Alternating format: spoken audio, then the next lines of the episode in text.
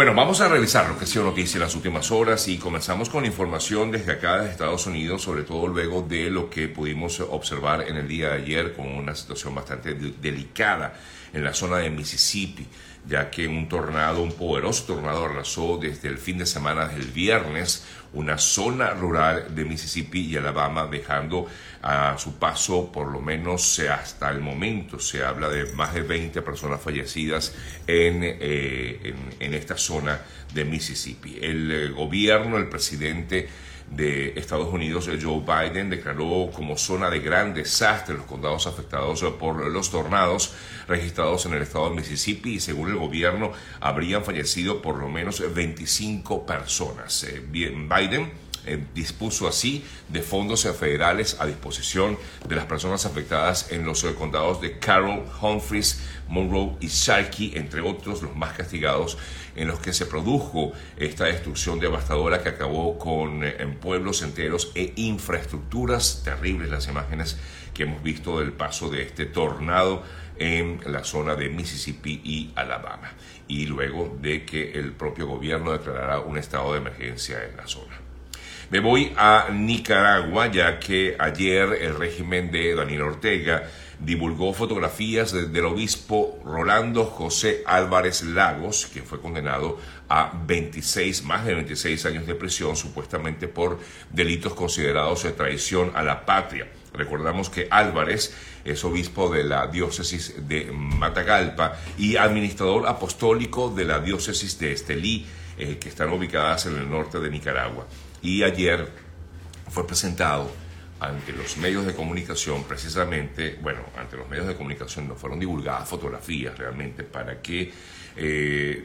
en todo caso eh, se diera una especie de eh, fe de vida, ya que la propia Iglesia Católica había exigido conocer acerca del estado de salud del obispo Rolando Álvarez en Nicaragua.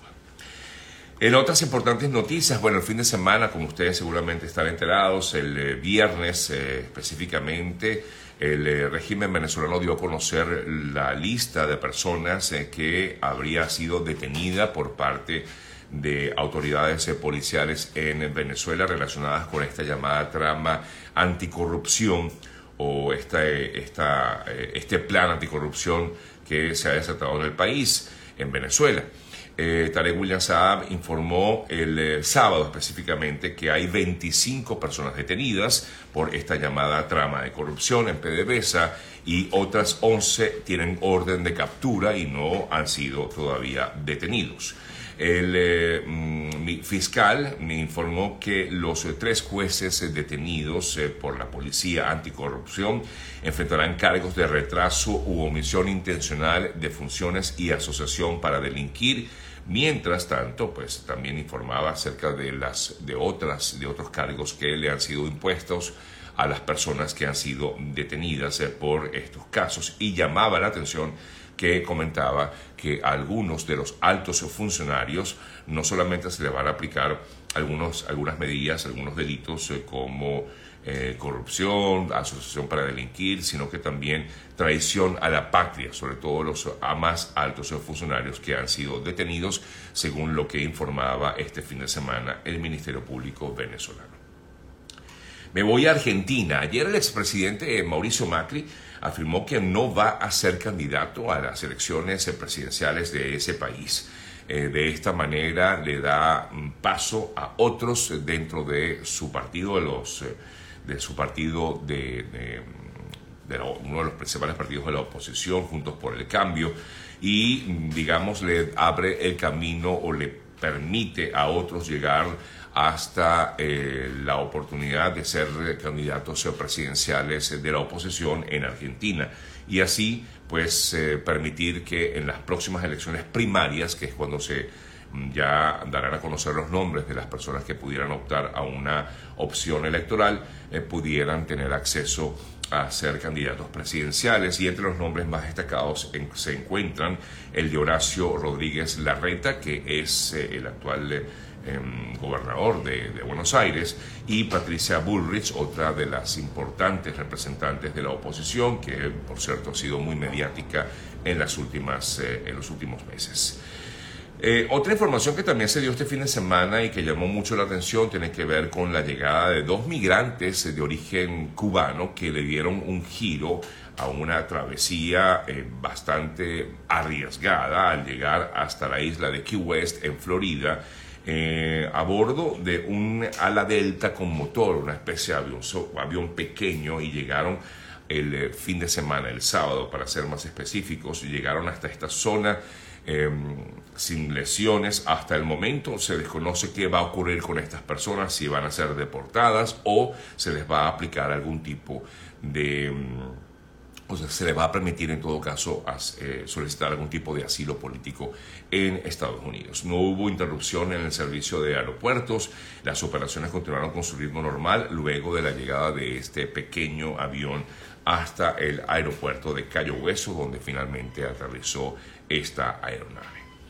Este fin de semana también se dio la llamada cumbre iberoamericana, en la cual estuvieron, a la, cual asistieron una gran cantidad de mandatarios de la región, incluidos el presidente del gobierno español, Pedro Sánchez, así como también otros eh, importantes mandatarios de la región, el presidente de Chile, el presidente de eh, Paraguay, el de Argentina, el de Bolivia, entre otros. Eh, los gobernantes en esta llamada cumbre iberoamericana que se realizó en República Dominicana el fin de semana se pronunciaron sobre todo a favor de una migración segura, ordenada y regular, sobre todo en la zona de América, tomando en cuenta de que ha habido una gran movilización de migrantes y sobre todo, como ya sabemos, la gran mayoría de estas movilizaciones se provienen justamente de Venezuela. Eh, por Venezuela estuvo presente Delcy Rodríguez en esta reunión de la cumbre iberoamericana realizada en República Dominicana.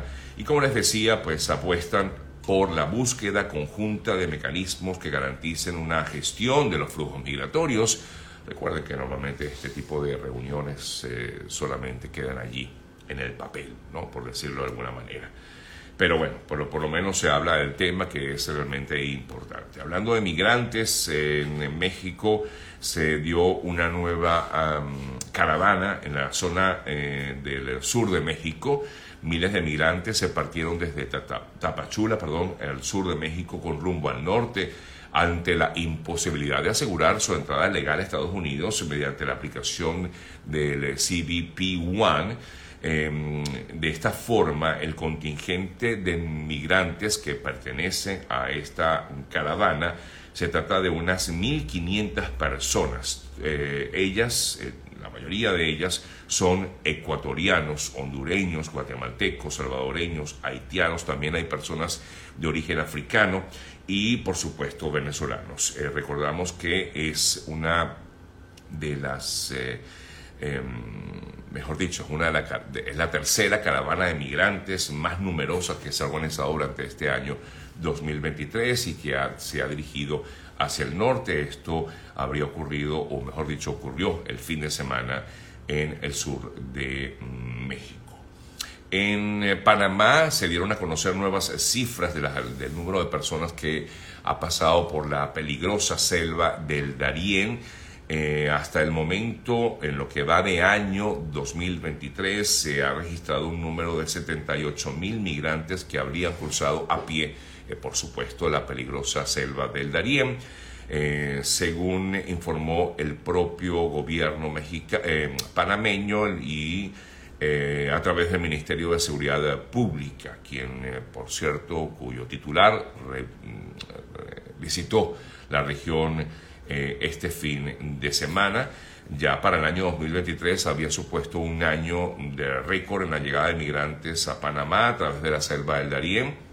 eh, pero a pesar de todo este proceso de parol humanitario que ha iniciado el gobierno de Estados Unidos, igualmente hay un gran número de personas que se ha eh, dirigido o que ha pasado, ha transitado por esta selva del Darién eh, se habla que la mayoría de estas personas siguen siendo de origen eh, cubano, eh, también hay muchos migrantes de origen nicaragüense, haitiano y venezolano, a pesar de todo este proceso que justamente se ha iniciado en Estados Unidos. En Francia, la primera ministra de ese país, Elisabeth Borne, aseguró que está dispuesta a negociar con los sindicatos eh, medidos que se derivan de la reforma de las pensiones adoptada y que ha generado un gran descontento social en el país. Eh, protestas se han dado desde hace ya varios días en, Francia, protestas por cierto bien, pero bien fuertes. Eh, han incendiado una gran cantidad de infraestructuras allá en Francia.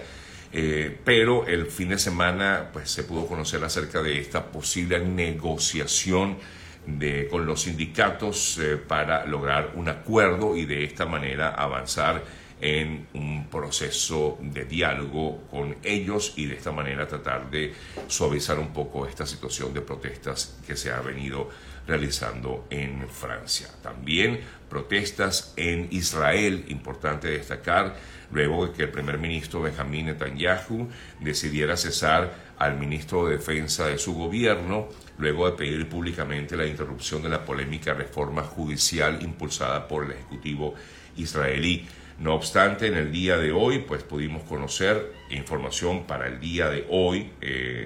27 eh, de marzo, Em, se pudo eh, pues conocer que efectivamente en medio de estas masivas protestas que se han realizado en Israel en los últimos días, el presidente de Israel llamó a detener la reforma que impulsa el primer ministro Benjamin Netanyahu. El jefe de Estado pidió suspender todo proceso legislativo por el bien de la unidad del pueblo, es decir, para tratar también de opacar o de calmar un poco los ánimos en Israel.